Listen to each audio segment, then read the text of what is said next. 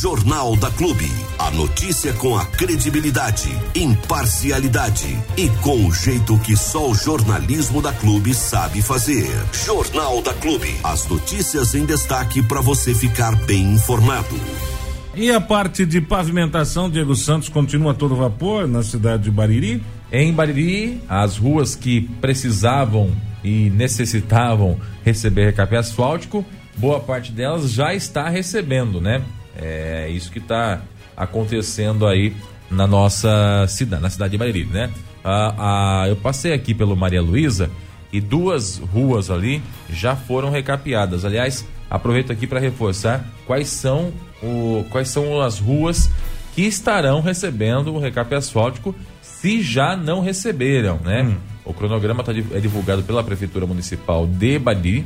Essa é a primeira etapa de recape asfáltico que contempla aí mais de 46 mil metros quadrados de asfalto novo.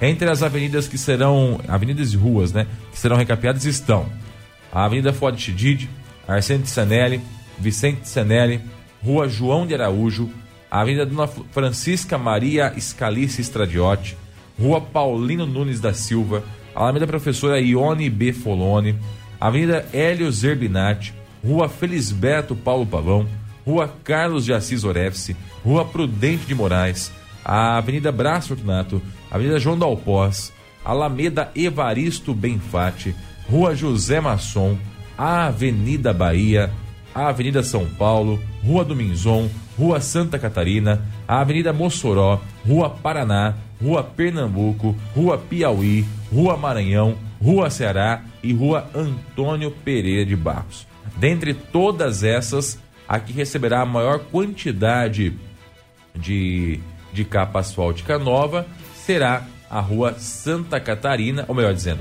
a Arsente Sanelli, que receberá aí 3.577 metros quadrados, né? As outras também ficarão com números bastante altos, mas uh, um pouco menores do que esse número que eu falei para você. Né? Um total aí de 46 mil metros quadrados nessa esse programa de recape asfáltico que a Prefeitura Municipal de Bariri está falando, está fazendo, melhor dizendo, na nossa cidade. Muito bem. É, até porque agora é, pauleira, em virtude aí da calmaria das chuvas, né? Isso. Tudo aquilo que a gente teve de chuva dia sim, dia não, dia sim, dia sim, dia sim, dia sim, dia sim, dia não, dia sim, dia sim, dia sim, dia sim. Agora o que ao que parece deu uma deu uma segurada aí, né? Já entramos num período onde as chuvas dão, dão uma trégua.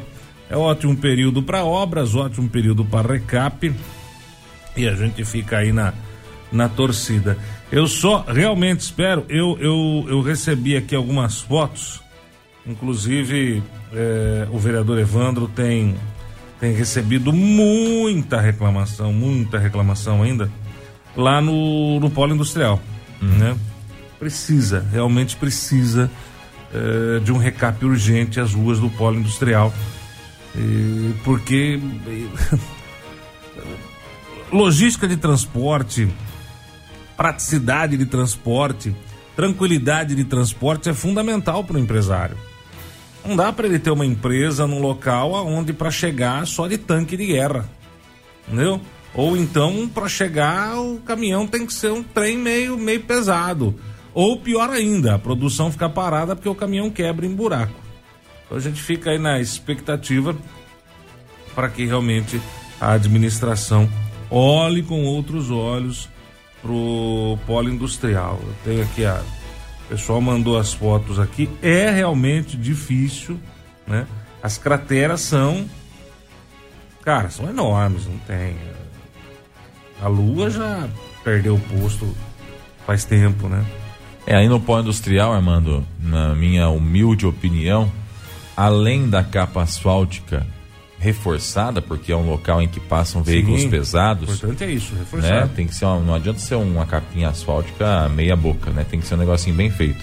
Além disso, seria muito importante que a prefeitura tentasse aí fazer a captação de água através de galerias antes do recado, né? Antes de recapear, é, fazer algumas obras de engenharia para que pudesse fazer a captação dessa água mais, a, a, a parte, mais para a parte de cima, né? Por que, que eu digo isso?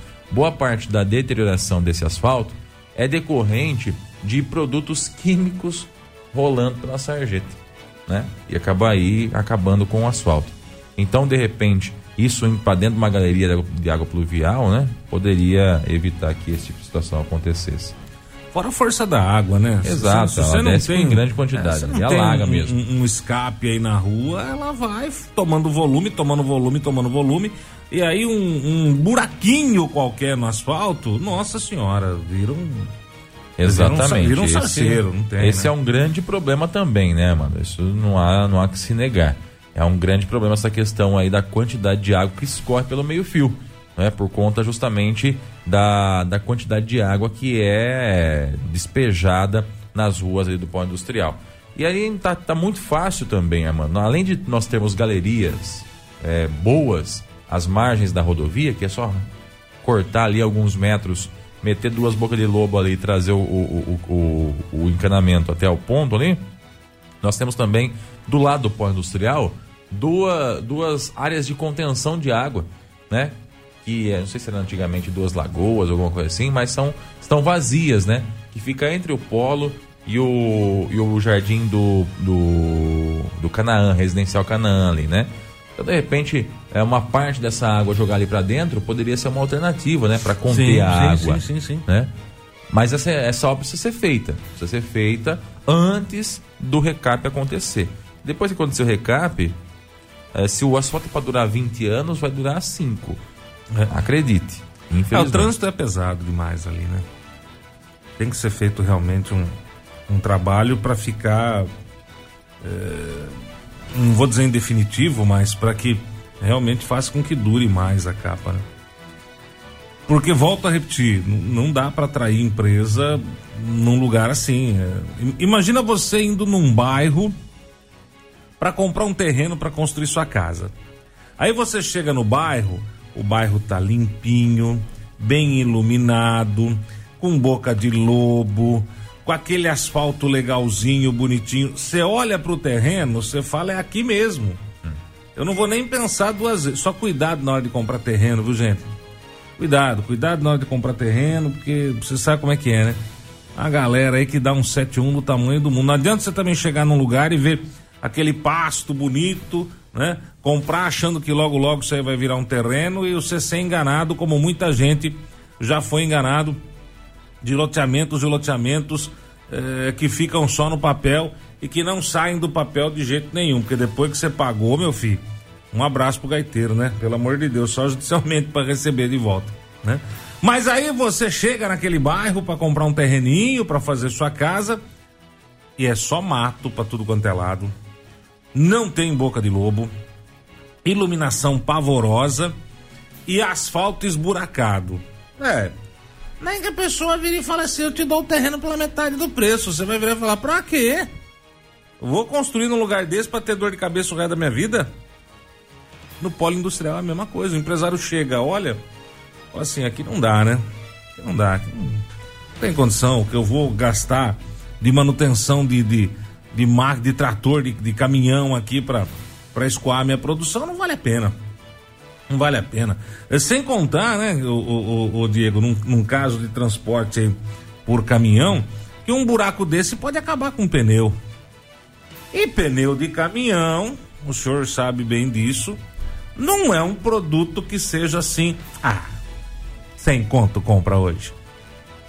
Não compra. Não chega nem perto não paga nem a primeira parcela.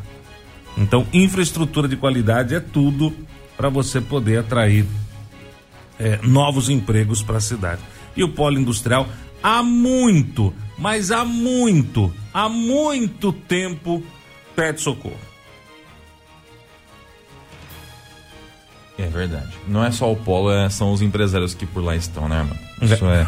Aliás, falando em polo industrial, nós teremos daqui a pouco uma matéria com o pessoal de Boracéia, o prefeito de Boracéia. Eu tive lá no, no, no projeto do novo pó industrial que está sendo já executado, né? Ah, uma é? parte do asfalto já está sendo feita, uh, da rua que dá acesso ao pó ah, é? industrial. É?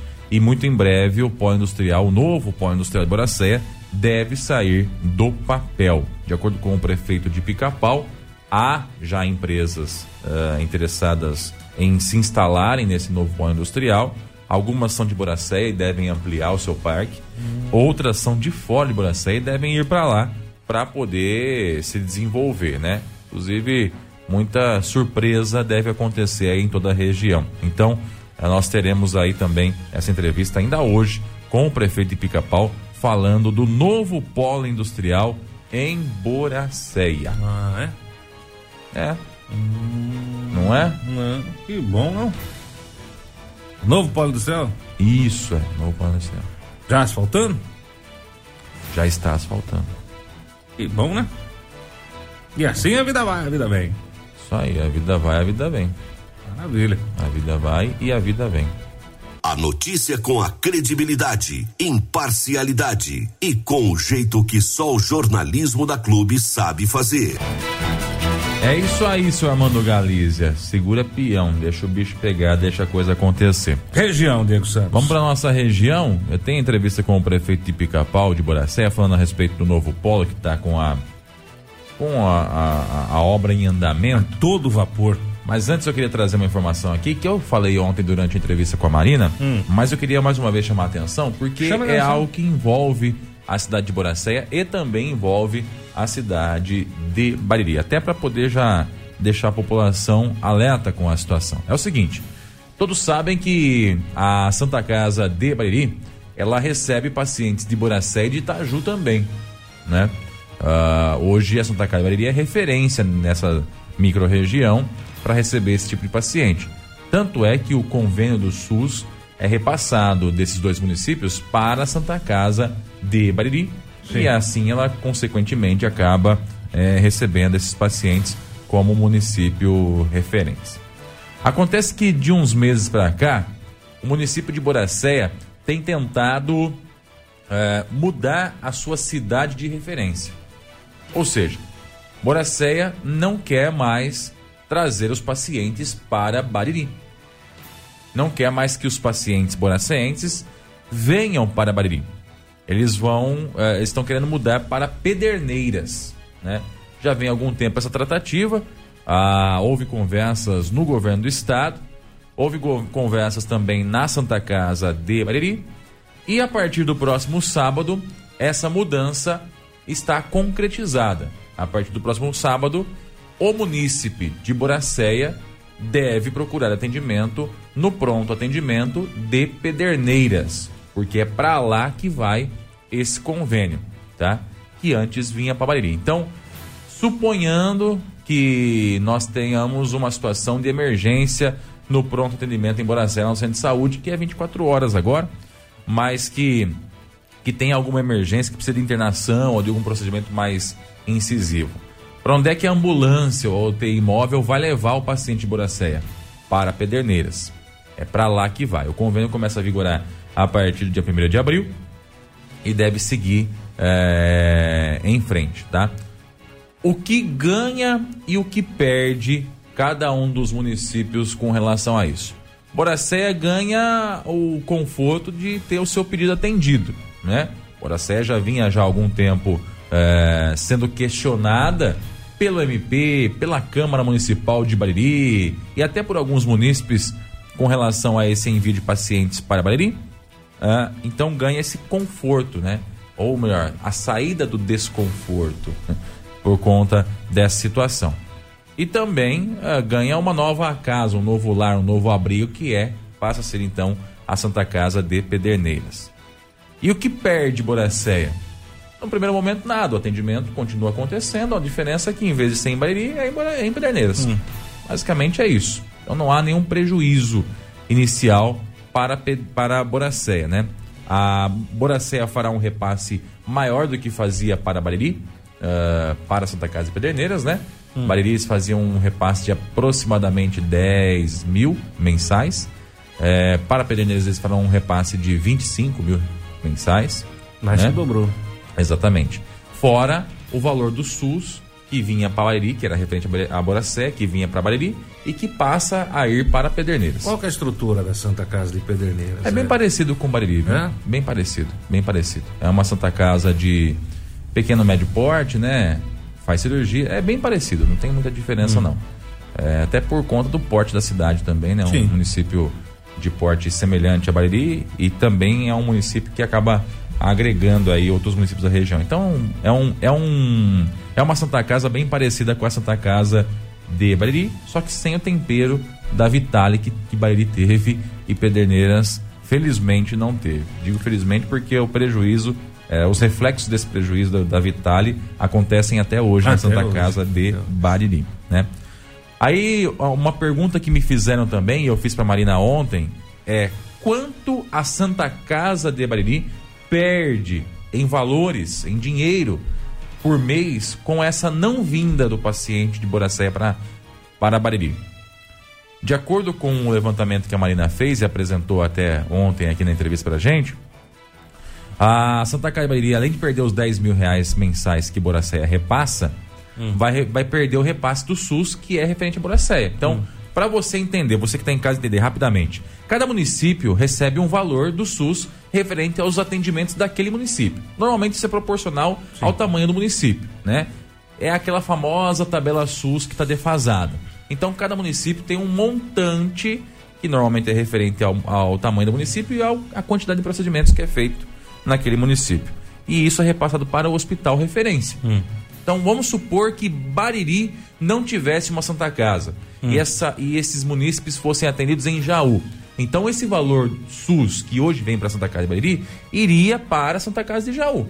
Ah. É lá a referência, é lá que recebe, é lá o atendimento. Então isso acontece com Boracéia. Hum. Boracéia não tem uma Santa Casa, então esse valor vai para o município referência, no caso vinha para Bariri e agora passa a ir para Pederneiras. Qual é esse valor?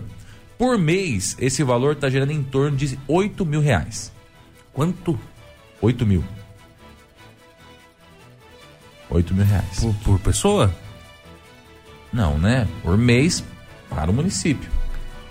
De SUS? SUS. De Boracéia? 8 mil reais? Dá 107 mil reais no ano. É só isso? É. Isso foram os documentos que a Marina apresentou aqui ontem. então, na em torno de 8 mil reais mensais. Esses 8 mil não vêm mais para Santa Casa de Hum. Em compensação, a Santa Casa não tem mais obrigação de fazer, por exemplo, raio-x do Boracense. De acordo com a Marina, quase que diariamente vinha uma van de Boracéia para Bariri para poder fazer raio-x de paciente.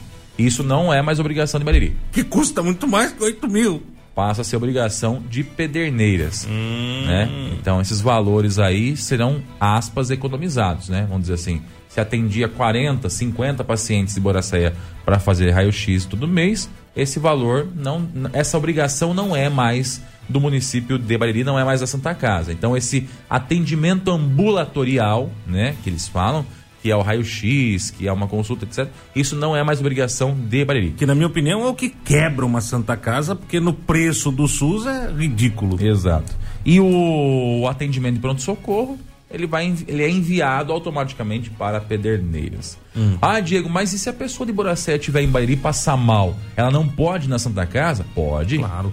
O SUS é o SUS. É, no Brasil entendeu? inteiro.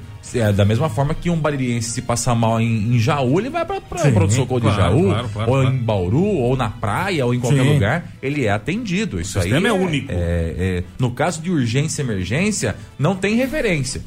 Não tem referência. Sim, urgência e emergência é urgência e emergência. Mas em casos ambulatoriais, aí o paciente é encaminhado para o seu município de referência. Que, como eu disse e repito, agora, a partir de sábado, passará a ser para Boracéia o município de Pederneiras. Eu estou recebendo informação aqui que a Santa Casa de Pederneiras tem tomografia, tem ultrassom moderno, tem raio-x moderno que não é igual a Bariri não. E tem laboratório para exames dentro do hospital.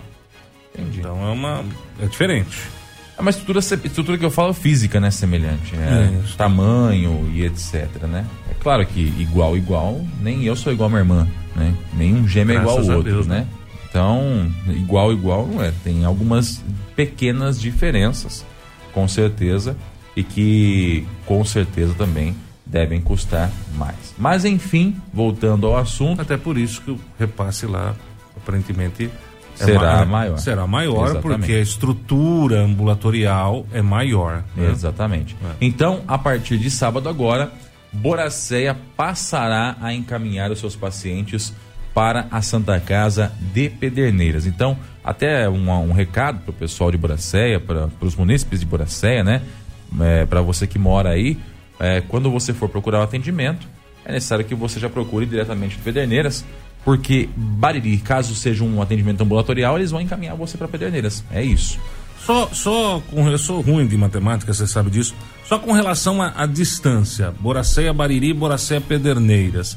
É o que, que, o, também, o que, que, muda? É pouca coisa, né? Bem parecido também. Eu vou Não até é... confirmar aqui, mas é são pouca. É, na verdade, assim, enquanto Pederneiras aparentemente é um pouquinho mais distante, para Bariri tem a barragem, né? Que reduz a velocidade de é. deslocamento. Dá uma segurada tal. Então, para Pederneiras é linha reta. Sim. Para Bariri também tem bastante curva, né? Sim, então, o deslocamento sim, em tempo, falando em tempo, é, é, é, praticamente o Semelhante. mesmo. É praticamente Entendi. o mesmo por conta justamente disso. Eu pergunto em virtude de, de algum prejuízo aí para um paciente que precise de um, de um atendimento um pouco mais, mais rápido, né? Sim, sim. Eu acho que ganha a população de Boracéia em, atendi, em qualidade de atendimento pela estrutura maior de Pederneiras, mas também ganha a Santa Casa de Bariri porque acaba por desafogar um pouco a, a, a Santa Casa e volto a repetir, né? Eh, a quantidade de atendimentos que era feita aí Ó, a distância entre é... Boracéia e Pederneiras é de 20 quilômetros. Hum. Entre Boracéia e Bairi é 17. Ah, não, quase então, 18. Então não muda nada. É, se não, você não, levar em consideração as ah, curvas, sim, não, a redução de velocidade. Em tempo é a mesma coisa. Em tempo a situação é, é a mesma. É a mesma. Então não, não há prejuízo para o paciente. Ele vai ser atendido praticamente no mesmo, no mesmo tempo, né?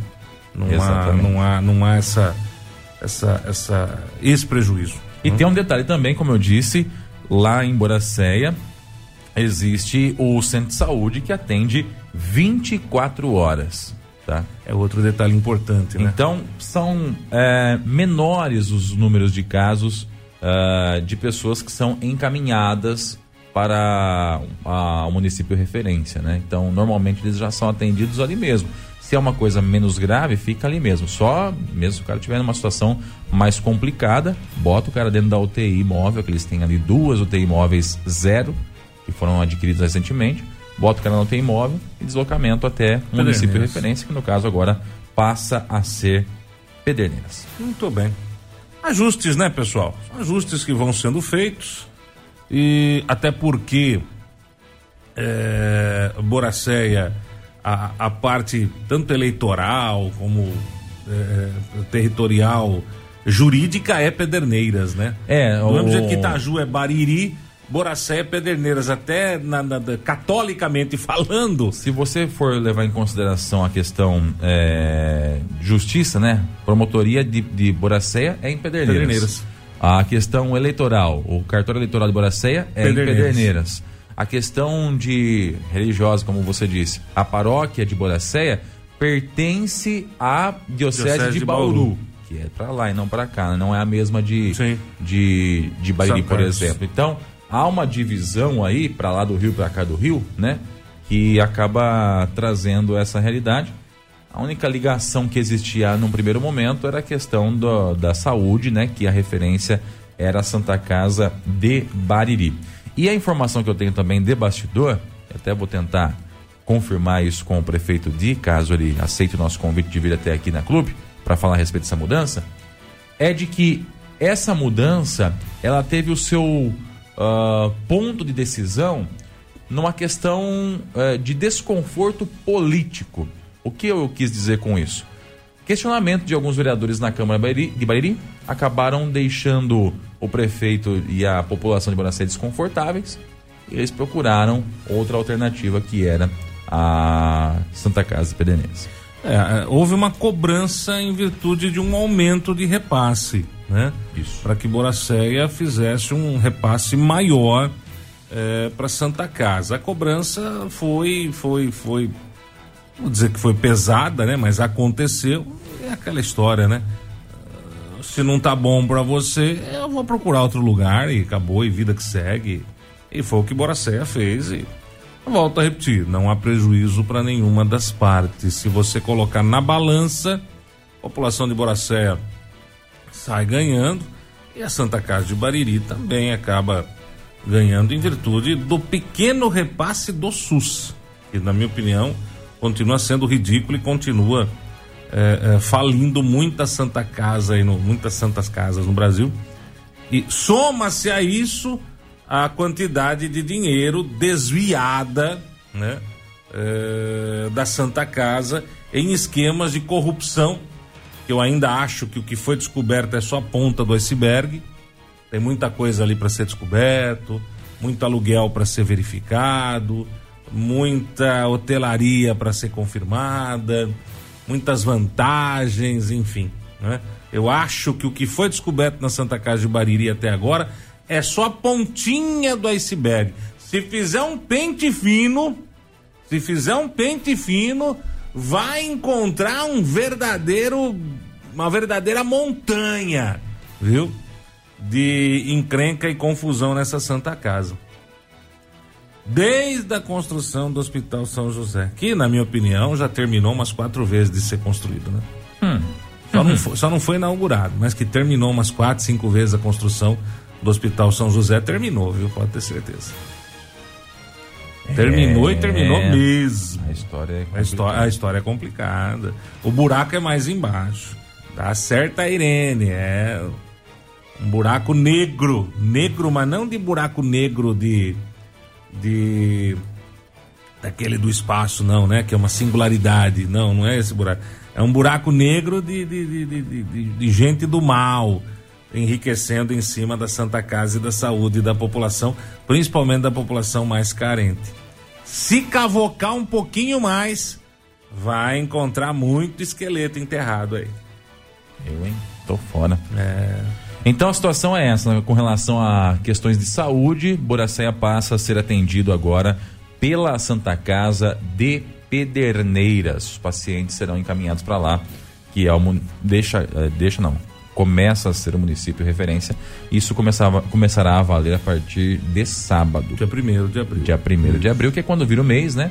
E aí começa a acontecer já essa, esse convênio, ou as verbas passarão de Boracéia para Pederneiras e não mais para Bariri, e os pacientes também irão para Pederneiras para poder fazer os seus procedimentos ambulatoriais e também de urgência e emergência. Okay?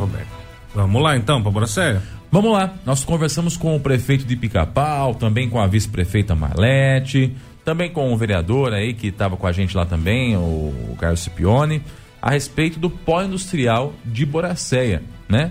Que está acontecendo, que está se tornando uma realidade. Né? Para quem vai para Bauru, no sentido Bariri-Bauru, e passa ali por Boracéia, sabe que de um lado nós temos o bairro Paraíso, né? Que foi construído recentemente.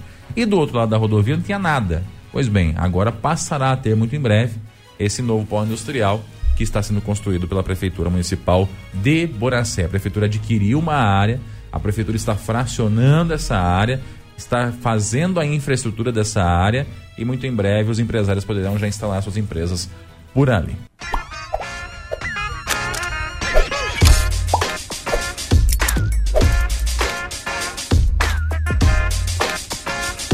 E muito boa tarde a você que sintoniza o Facebook da Clube FM, seja muito bem-vindo. Também a você que nos ouve através do 100,7 da Clube. Vamos junto. Estamos hoje aqui em Boracéia, mais precisamente numa futura rua que dará acesso ao novo polo industrial de Boracéia. É isso que vocês estão ouvindo. Novo pó industrial. Mas tem um novo aí, Diego. Pois é, agora tem um mais novo ainda, que logo aqui está pronto já já, viu?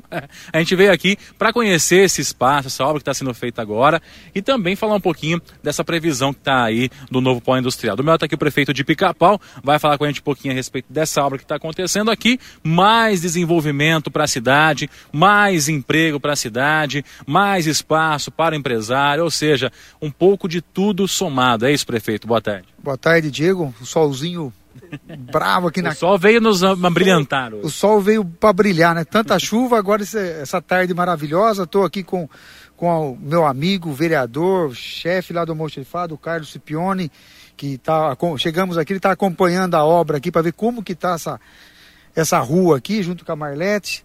Enfim, Diego, nós estamos trabalhando para trazer emprego, trazer um conforto para a nossa população. Quando a gente assumiu lá atrás, a gente tinha esse compromisso de trazer empresas e valorizar também quem já está aqui. Então, graças a Deus, novas empresas tá, estarão se instalando em Boracéia e as que já estão aqui também receberão uma nova área de terra aqui para a gente estar tá ampliando as nossas empresas, novos empregos. Isso é trabalho, isso é não fica com mimimi aqui. Aqui não tem mimimi. Aqui é trabalho, aqui é o de pica-pau, é, é pé na, no pé vermelho, como a gente diz. Aqui não tem essa de.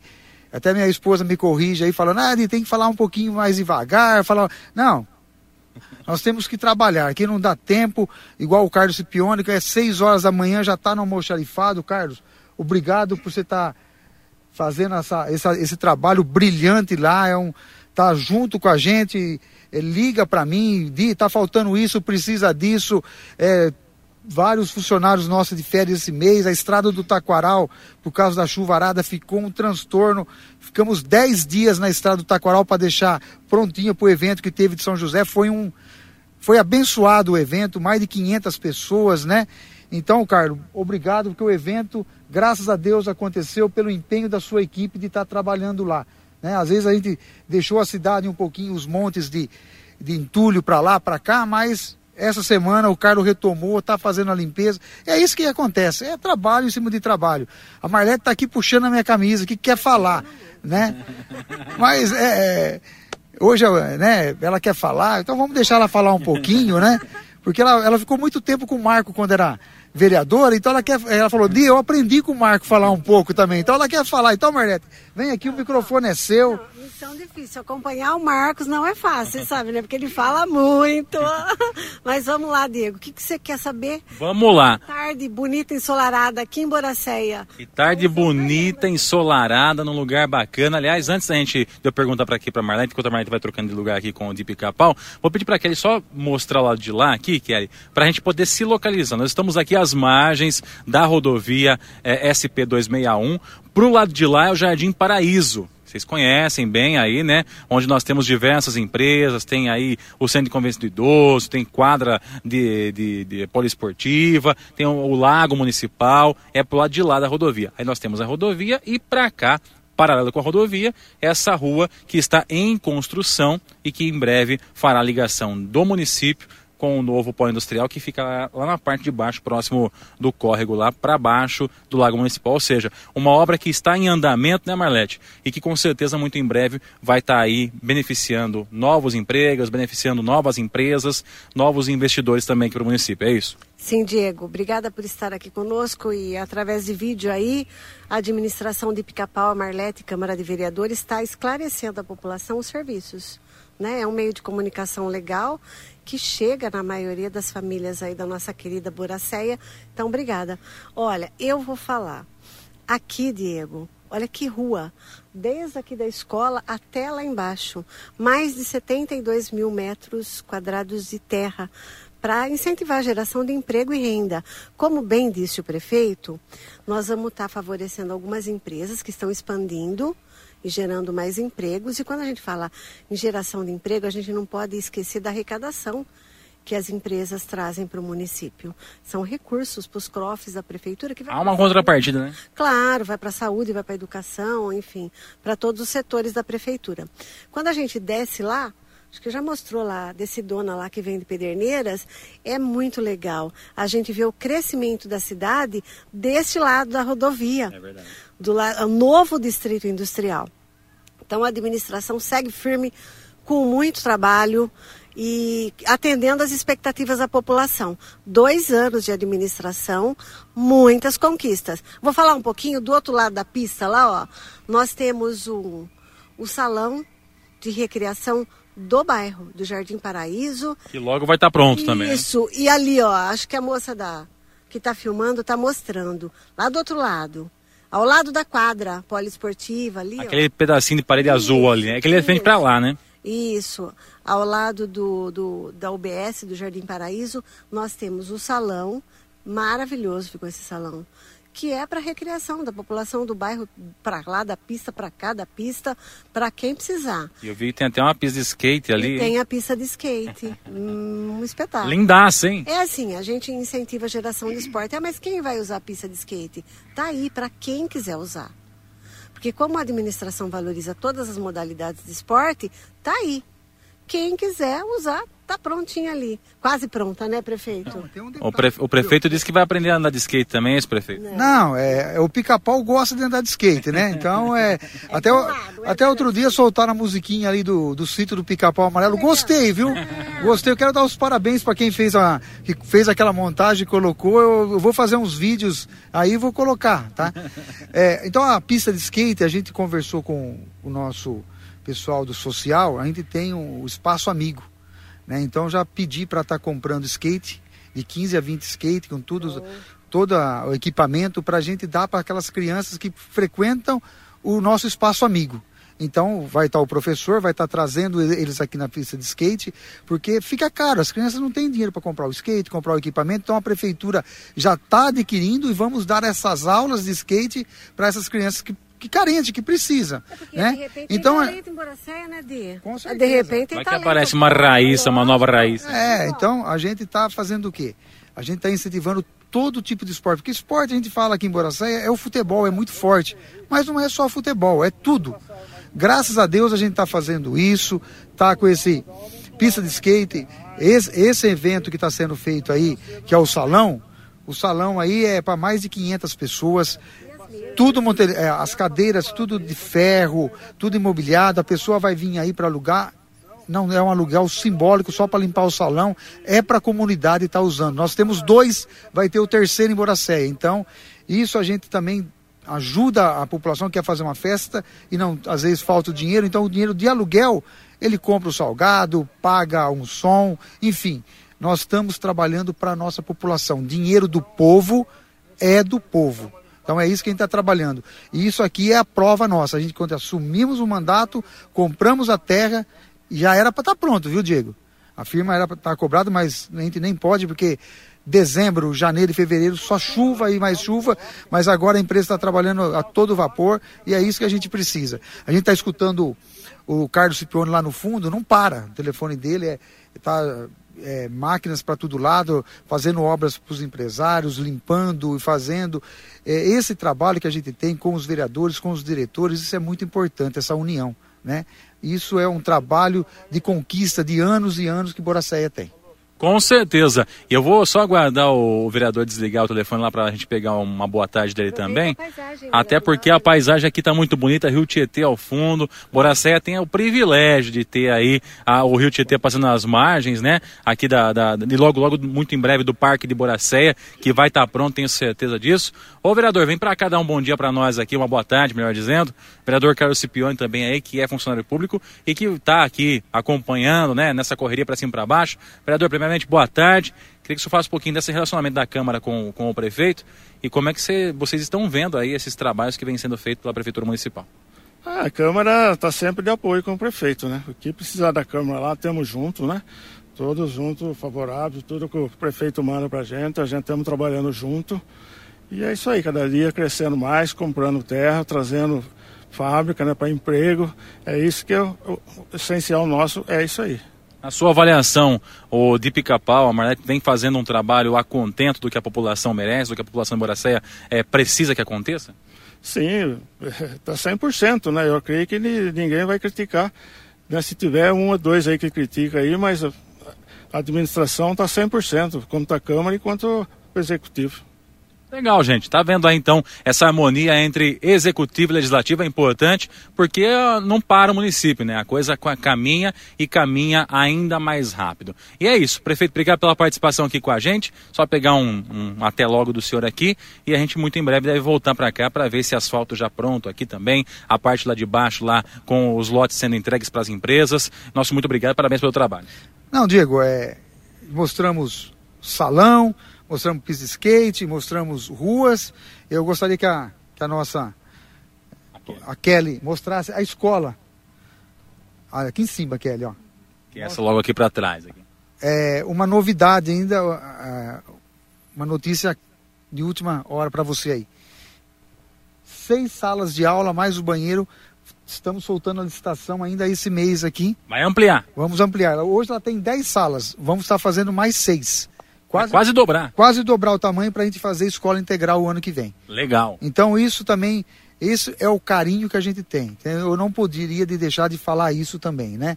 É obra para gerar emprego, é obra de saúde, esporte, mas a educação tem que estar tá junto. Beleza? Isso é importante saber que todas as áreas estão em movimento aqui em Boracé. Mais uma vez, obrigado pela participação, prefeito. Eu que agradeço e e semana que vem ou a próxima você vai estar tá vindo aqui, vai ter nova obra começando, outras conquistas. Não, não para, Diego. É, eu estou até comentando, a semana a Marlete vai para São Paulo, eu não, não, vou poder ir, vai a Marlete no meu lugar, é, vai o vereador, acho que o Carlos também estava pensando em ir também, né? Então a gente está fazendo esse trabalho, é trabalhar todo mundo junto, para o bem do nosso povo. Legal. E a gente vai encerrando por aqui. A você que comprou pelo Facebook, nosso muito obrigado. Você que ouviu pelo 100,7 também, nosso muito obrigado. E até a próxima. Direto aqui de Boracé, Diego Santos, para Clube FM. Clube 100% você. Ô Armando, nós vamos ter já já hum. mais uma entrevista. Hum. Uh, dessa vez com a Lia Maura, que é diretora da Escola Coeb. Por muitos anos foi diretora também da Escola Estadual Professora Idalina Viana Ferro, em Bariri. Para falar um pouquinho sobre educação uh, nesse pós-pandemia, né? O ano passado nós tivemos ainda um reestudo, uma avaliação assim hum. do, do que estava rolando, né? Nesse pós-pandemia, aquela incerteza de se ia voltar ou se não ia voltar, como que ia ser, como que seria, né? Eh, essa educação retornando após a pandemia uh, permitir que as pessoas voltassem quase à sua vida normal. Então a gente, neste ano, tem uma situação mais normalizada com relação a isso. E a ideia desse bate-papo que a gente fez com a Lia é justamente para saber sobre isso, né? Como é que tá essa educação é, no pós-pandemia? Tá certo que nós não estamos no, no momento pós-pandemia ainda, né? Mas para a educação a situação já está normalizada, já voltou ao normal. Vida que segue. Vida que segue. Então, como é que está essa questão da educação? Enquanto a matéria está chegando aqui para a gente poder colocar ela no ar, eu queria aproveitar para chamar a atenção com relação a, a, a, um fato que vem acontecendo cada vez com mais frequência é, na nossa região, no Brasil e no mundo, né? Que são esses ataques a escolas estaduais, ataques a professores por parte de alunos e de ex-alunos. Ontem todo mundo acompanhou perplexo aí através da, dos portais de notícia, através da TV e do rádio, aquela escola que foi invadida na, na cidade de São Paulo por um aluno de 13 anos. O menino entrou e esfaqueou uma professora de 70 e alguma coisa anos ali, né? 70 anos. E foi para cima de outros professores também, né? Feriu algumas pessoas também nesse ataque. Uma, a professora inicial que foi inicialmente ferida, ela foi socorrida com vida, mas infelizmente não resistiu e morreu. E esse tipo de situação vem acontecendo cada vez mais. É cada vez mais frequente esse tipo de situação acontecer. É impressionante que as coisas acontecem debaixo do nariz dos pais, que é quem ocupa principalmente, e ninguém faz nada, ninguém vê que está acontecendo isso. Ainda ontem também, não sei se por gracinha, por gracejo, por querer aparecer ou porque era de verdade, nós tivemos um alerta em Jaú de um ex-aluno que começou a divulgar mensagem falando que ia atacar a escola. Tanto é que acionou, teve que ser acionada a polícia militar, houve um reforço na segurança na porta da escola, ali na escola Magalhães, em Jaú, é, por conta desse possível, suposto ataque que poderia acontecer, né? Na cidade de Sorocaba, se não me falha a memória, um aluno tentou entrar na escola armado, armado. Então, está se tornando cada vez mais frequente esse tipo de situação. E aí é lá em casa o problema. É lá em casa o problema. E é claro que os governos municipal e estadual têm que fazer a sua parte. Como poderia ser feito isso, Armando? Eu até ouvi uma manifestação do governador Tarcísio e eu acho que é muito positiva. Ele pretende colocar na porta das escolas e de forma definitiva um policial militar. Acho isso interessante. Né? De repente um policial destinado a fazer a segurança de entrada e saída dos alunos. Acho isso interessante, principalmente nas escolas estaduais, né? Todo município praticamente tem pelo menos uma escola estadual. As escolas já estão se manifestando, professores e alunos contrários a isso. Ah, é? É. Por quê? Ah, porque a gente vive uma geração mimimi, né? E um policial na porta da escola pode significar um controle do Estado, um controle não sei de quê. Com um certeza deve ser melhor entrar um aluno, um aluno armado de faca e matar um professor, né? É, vai eliminando. É muito mais né? fácil, É, né? Eu acho bem Deve mais ser fácil. muito mais seguro. É. Eu prefiro um policial na porta da escola do que de repente o risco de, um, prof- de algum aluno é, louco entrar e sair esfaqueando a minha filha ou a minha esposa ou alguém que, que esteja dentro da escola. Eu sou muito mais um policial ali na porta. Eu Com vi agora de certeza. pouco a matéria, eu tô tentando achar aqui. Ah, é, é, tá. Agora, outra atitude que poderia ser adotada, Armando, na minha opinião também, e isso poderia ser adotado já por pelos eh, municípios, né? Que eu tava até conversando com uma pessoa ontem. Aqui, ó, desculpa, só para não, não fugir. Professores e alunos se organizam e não querem PMs em escolas. Viu? Entendi. Com medo, professores e alunos organizam reação e criam grupos de WhatsApp para se proteger. Mas não quer PM na escola. Ah, não quer? Não quer, né? Então, acho que é mais fácil chamar alguém do Comando Vermelho ou do primeiro comando da capital, né? o Fernandinho Beiramar lá, né? Fernandinho Bramar, ou, Marcola. ou já vê o aluno que pretende fazer isso aí, já contrata para ser o segurança da escola. O cara já vai É. estar armado mesmo. Não quer isso porque a maioria das escolas tem sempre uma biqueira na frente. É por isso. Não quer. Não quer a polícia perto porque senão acaba o comércio. Deve ser por isso, né? É impressionante. Mas enfim, é, quem manda no final das, das, das contas é o governador. Então pode se movimentar à vontade. Quem manda é o governador. E eu sou favorável a esse tipo de atitude, é porque seria mais segurança. E, é claro, garantiria um pouquinho mais de tranquilidade, pelo menos para quem está indo para a escola. Outra atitude que poderia ser importante, Armando, e até tem município na nossa região que já está aplicando esse tipo de situação, é o, o, o plano emergencial de evacuação nas escolas. Tem município da nossa região que já está aplicando isso. Como que faz? Você contrata, normalmente isso acontece por um bombeiro, alguma coisa assim, você faz uma parceria com o Corpo de Bombeiros e eles vão até a escola para ensinar aos alunos, aos professores, aos diretores como se organizar num plano de evacuação numa eventualidade. E não é só no incêndio, não é só na, na- na- na- no, desabamento de teto, é em qualquer tipo de circunstância, de um ataque a um, a um incêndio. Né? Então, um plano de evacuação, um plano de, de segurança para esses alunos. E aí, nesse, nesse caso, competiria a cada uma das, da- dos municípios fazer esse tipo de parceria para poder aplicar isso. Que nada mais é que o quê? E um bombeiro na escola fazer uma avaliação da estrutura escolar, né? Dos portões de saída, de Sim, entrada, né? E dar palestras para esses alunos explicando, olha, como é que você vai fazer para sair. Criar dentro da comunidade escolar líderes que poderiam controlar essa saída, essa entrada, quase como que o representante dos bombeiros ali dentro. Então, olha, eles é que vão estar responsáveis por organizar a saída. É, vocês vão ter que fazer esse movimento aqui, caso qualquer tipo de coisa desse sentido aconteça. É ensinar É que são coisas que em qualquer país de primeiro mundo é normal e acontece todo mês. Exato. Né? Aquela simulação de incêndio dentro da escola. Né? Por onde todo mundo vai sair, como todo mundo vai sair, quais são as rotas alternativas se aquela rota está bloqueada. Porque, por incrível que pareça, uma boa quantidade de pessoas acaba, ou crianças, acaba se ferindo, até vindo a óbito, na muvuca que vira num, num- num caso desse. A pessoa acaba sendo é, é, pisoteada, esmagada, prensada. E quando você cria esse plano de evacuação, com rotas alternativas, com rotas principais, você faz com que, por mais que seja grave o incêndio, ou até num caso desse de violência, se consiga evacuar rapidamente a escola sem grandes prejuízos, inclusive de vidas, né? Mas aí, viu, Diego, vou falar um negócio, é pensar muito no primeiro mundo, né? Será que isso funciona? Mas deveria. Se funciona, não sei. Mas deveria. E é algo que tá na mão, tá simples. Se você pegar aí os municípios da nossa região, a maioria deles tem algum tipo de, de, de, de base do Corpo de Bombeiros, por exemplo. Aqui no Brasil, até o, o, o, o chefe, o, o, o Newton, fala isso, a gente teve preocupação aqui na, na, na rádio em alguns, alguns locais. Aqui no Brasil a coisa é tão absurda que as portas, as portas de salas de aula e que deveriam abrir para fora, que é o normal, onde você tem gente concentrada, a porta abre para fora.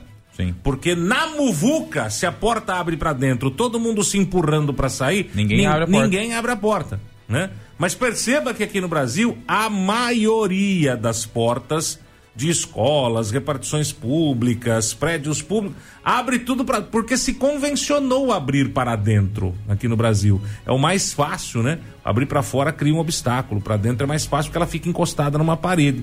Mas num caso de caos e correria, essa porta abrindo para dentro é o primeiro obstáculo para se esvaziar uma escola, uma sala de aula ou um prédio. Então, e esse tipo de leitura, quem poderia fazer? Um bombeiro especializado. Sim, sim, ou sim, alguém especializado em evacuação, alguém especializado em segurança da vida, né? Que é chegar numa escola e olhar, bom, quantas saídas nós temos aqui nessa escola? Quantas entradas? A questão das portas, a questão do plano de evacuação, quem seriam esses líderes dentro da comunidade escolar? Qual orientação, sinalização, seta para saída? Porque é o que você disse, Armando. Em primeiro mundo, você pega hoje, por exemplo, no Japão, e eu já vi isso é, até em documentários, os alunos criancinha de 4, 5, 6 anos já sabe o que fazer. Já sabe o que fazer é. num terremoto, é. que é muito comum lá, né? É. Qual, é a, qual é a reação em terremoto e tal, e até é, em, em, caso de ataque aéreo, de bomba, é. etc, de guerra, alguma é. coisa assim, né? E não é coisa de filme, não, isso aí é coisa de verdade, acontece mesmo, né? E, e, o Brasil fica nessa aí, sabe? Enquanto isso, portas de escolas ficam abertas, bandidos, porque para mim, na boa, uma criança, não é nem criança, é um bandido, um bandidinho.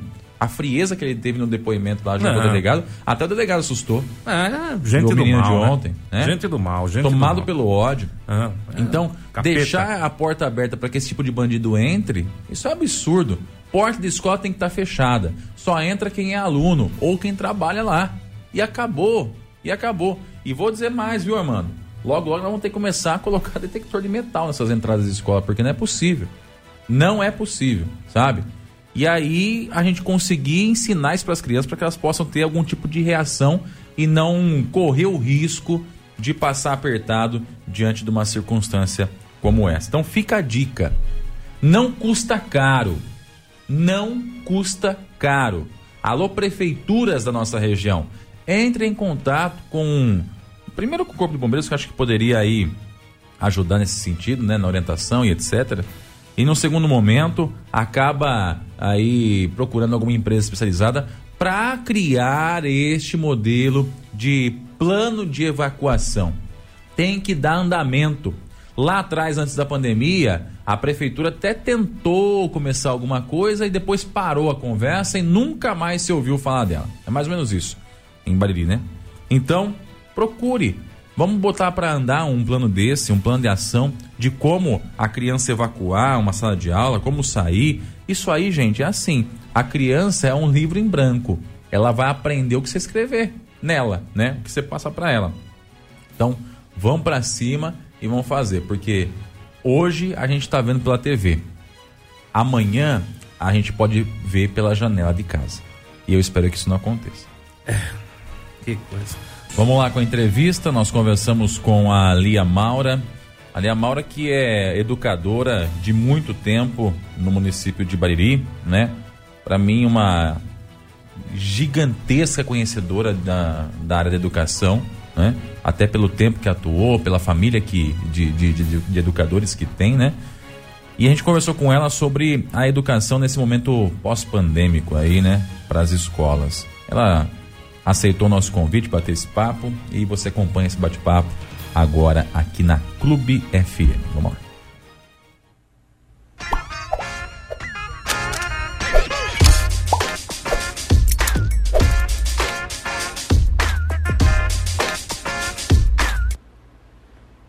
Dia a você que sintoniza o Facebook da Clube FM. Seja muito bem-vindo também a você que nos ouve através do 100,7 da Clube FM. Vamos junto. Nós estamos hoje aqui na Escola Coeba. A gente veio aqui para bater um papo com a Lia Maura. Ela que é há muitos anos educadora, trabalha com educação, tem um know-how gigantesco. E a ideia da gente vir até aqui hoje para bater um papo com ela é falar um pouquinho sobre justamente a educação, né? A gente passou por um período aí de pandemia em que a educação teve o seu foi afetada diretamente, né? E agora, pós-pandemia, as coisas aparentam estar retornando à quase normalidade. Então a gente veio aqui para entender um pouquinho se isso está acontecendo de fato, se esse pós-pandemia está de fato funcionando efetivamente para os alunos e em quanto tempo eles imaginam que, esse, que essa recuperação do tempo perdido vai acontecer. Primeiramente, bom dia, Lia. Obrigado por receber a gente aqui. Bom dia, Diego. Bom dia aos ouvintes da Rádio Clube. É, ficamos felizes com a, a, visita de vocês. Tudo certo? Tudo certo. Graças a Deus voltamos, né? 2022 já tivemos um ano normal, vamos dizer, né? As aulas aconteceram sem interrupção um ano bastante produtivo, apesar de ser um ano assim com novos desafios, novos olhares, reestruturando muitas coisas, Sim. né? Devido ao que você mesmo colocou, foi difícil em todas as profissões, em todas as áreas. A educação também foi muito atingida, né? Saúde em primeiro lugar. Bastante bastante os empregos dos pais, a instabilidade profissional e também a escola. Né? Nós tivemos assim, fomos rápidos, as escolas conseguiram algumas, né, em proporcionar aos alunos as aulas online, mas a gente sabe que, que muitas escolas e muitos alunos não tiveram esse acesso à educação num período de dois anos as próprias universidades ficaram mais fechadas do que as escolas de educação básica. Sim. Ficaram sem funcionar. Então estamos correndo atrás, sim, dos prejuízos. Esse prejuízo Muitos já foi recuperado? prejuízos. Não. Devagar estamos recuperando, estamos minimizando todos esses problemas que ocorreram, né, Diego? Uh, o principal deles, o emocional, precisa ser muito uh, cuidado com muito carinho pelas escolas. As crianças ficarem em suas casas e aqui nós trabalhamos com as três fases de desenvolvimento, três segmentos: a educação infantil, fundamental 1 e o ensino médio. E cada um teve problemas diferentes. E mesmo dentro de cada segmento, cada etapa, cada idade com os seus problemas. Sim. Então, nós, professores, educadores, precisamos ter esse olhar dessa criança que muitos nasceram na pandemia. Para você ter ideia, Diego, eu abracei e beijei meu neto, ele tinha quase um ano. Olha só. Ele nasceu na pandemia. pandemia. Ele nasceu em 2020, no auge né? Então, 2021 foi a, aquele em março Sim. de 2021 que já um nós não pudemos nem vê-lo. Só meu filho podia entrar na, na maternidade lá em, em Jaú, onde teve minha, meu netinho. Então, para você ter ideia de quanto afetou. Bastante. Né? Nós não podíamos pegar no colo, não podíamos. Eles não viam as crianças pequenas, não viam ah, os avós, os tios, os parentes sem a máscara. Imagine isso como afeta né, o desenvolvimento da linguagem oral, a percepção, o olhar, o aprender pelo toque. Sim. Né? Então, tudo isso afetou demais as crianças na educação infantil. Eu vejo a, a socialização, a interação não ocorreu, as aulas eram online. E é algo necessário também nessa faixa etária, né? Importantíssimo, não tem como a criança aprende através dos sentidos e no concreto, pegando, brincando. O tato, né? O tato, a interação. Como que ela vai desenvolver a fala, né? A linguagem, tudo, oral. Então, isso tudo ficou demais prejudicado. A e gente a, está a... percebendo, as crianças que chegam, a gente já percebeu ano passado, diferentes do que a gente recebia antes da pandemia. Sim. Esse desenvolvimento da linguagem oral, da, da percepção, de, da, da interação, da socialização. O emocional muito fragilizado. As crianças ficaram muito reclusas. Os jovens ainda interagiam virtualmente, mas uhum. interagiam. As crianças ficaram fechadas. né? Foi um grande prejuízo nessa fase, né, da educação infantil. Aqueles que estavam em fase de alfabetização, meu Deus, né? Esses Aquele preparo, mais, né? ai, mais ainda, porque o infantil 3, 4 que nós temos aqui, que é, já é a fase obrigatória, né, da, da educação infantil, também, né? Então, tudo, todas essas questões, né? Tanto emocionais como de, de, de socialização, de interação, de fala, de percepção, tudo isso ficou muito alterado. Agora estamos correndo atrás. Os pais nos ajudando, a escola se reestruturando. Assim que voltamos da pandemia, nós contratamos fonoaudióloga, psicóloga escolar, uh, psicopedagoga, fora a nossa equipe que está sempre atenta. E o que, que mais se identifica nessas crianças hoje, Olia, entre com esses profissionais aí? Qual que é a maior dificuldade ou a dificuldade que na média acontece com mais incidência? Com mais incidência, vamos lá. O fon, a fonoaudióloga seria essa parte da linguagem mesmo, uhum. oral, que ficou bastante prejudicada. Então ela, ela faz uma triagem, ela, ela uh, faz uma, uma análise mesmo em cada criança um diagnóstico, chama os pais e encaminha para os profissionais da área. A psicóloga escolar. A psicóloga, uh, nos jovens, vamos, vamos pular a etapa aí do uhum. fundamental 1 de alfabetização, então vamos para os jovens. Nós, estivemos, nós temos jovens com depressão, Verdade. muitos casos de depressão, que não estão conseguindo se socializar Puxa por vida. dificuldade né, dessa se tinha algum problema antes da, da pandemia em relação à depressão, a, a se isolar e tal, acentuou, agravou. Sim. Então são coisas que a gente precisa olhar né, com carinho. E essa é uma preocupação lado de cada escola, né? Mas tem também a parceria que, com os pais, com que é fundamental, pais. né? Importantíssima. E aqui é uma cooperativa, nós conseguimos ter os pais bem próximos a nós.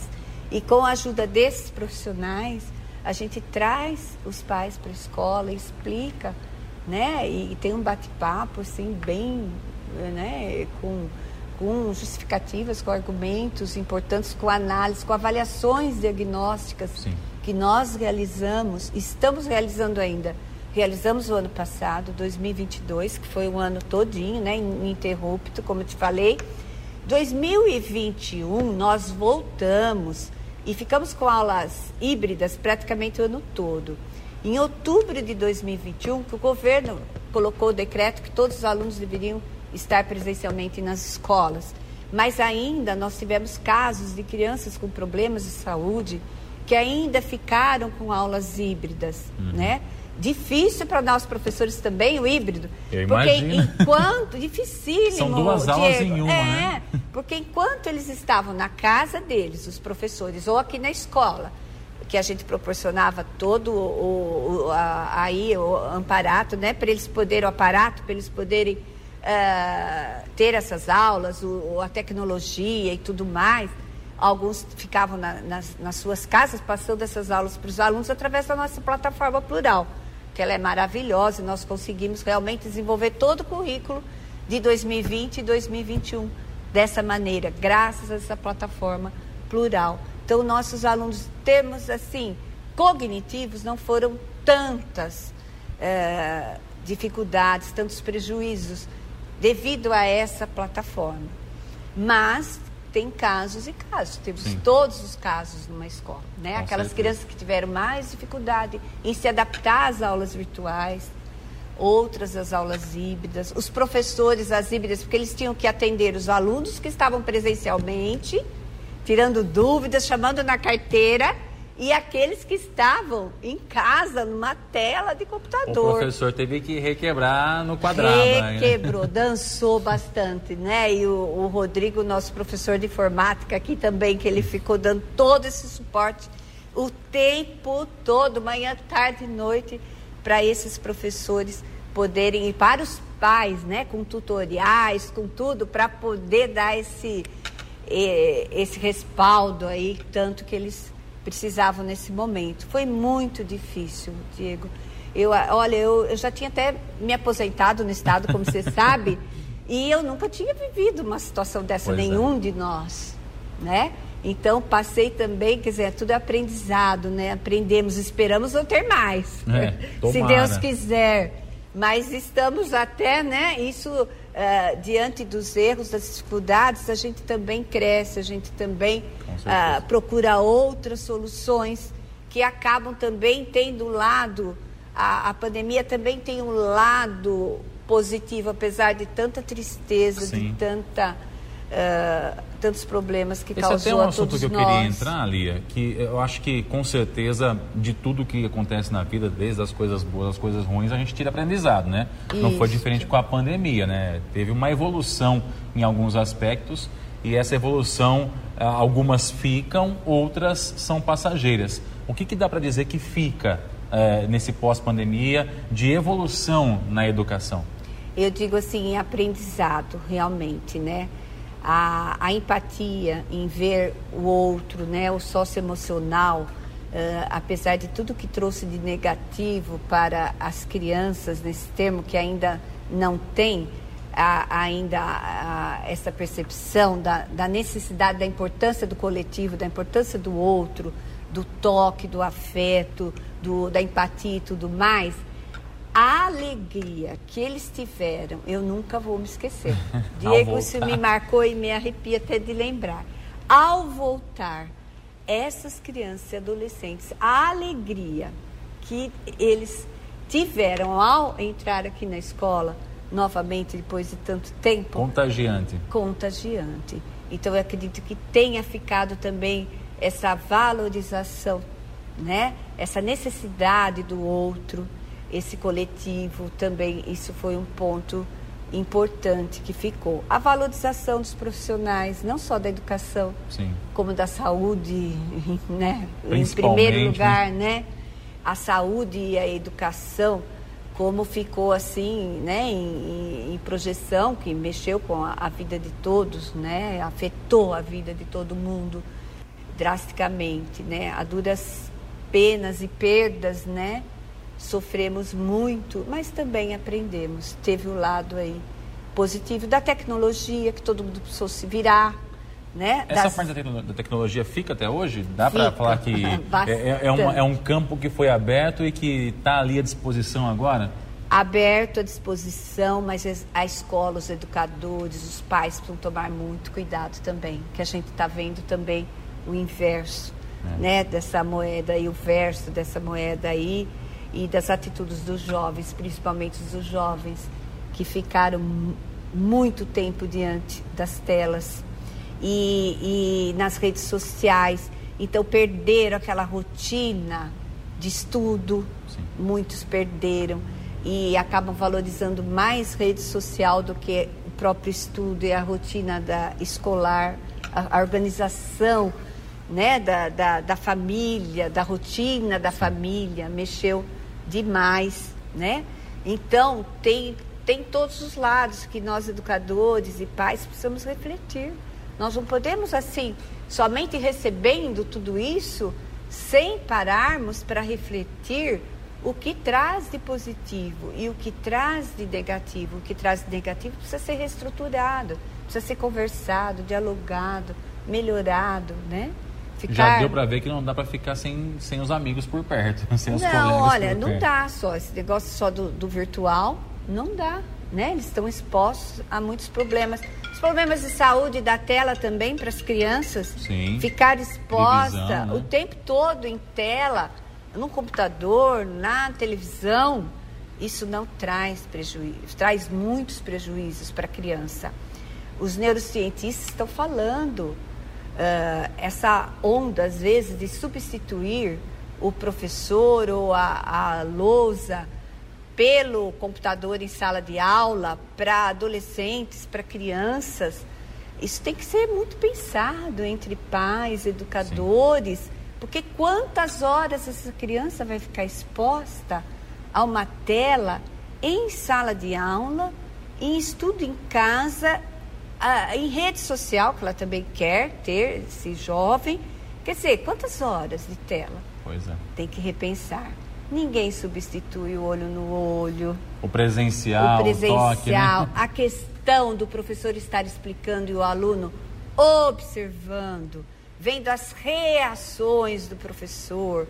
A, quando o professor enfatiza, ele, ele acaba assim. Uh, envolvendo o aluno de uma tal maneira pela didática dele, pelo Sim. olho no olho, por tudo isso. Então, isso é maravilhoso. E a neurociência explicando da necessidade do aluno ter que olhar, é, processar essa informação antes de escrever, de colocar o seu parecer. Sim. Então, a neurociência explicando tudo isso, a importância. Não é só informação, informação, é a questão do conhecimento. Conhecimento é muito diferente de informação. A informação você recebe, o conhecimento você processa.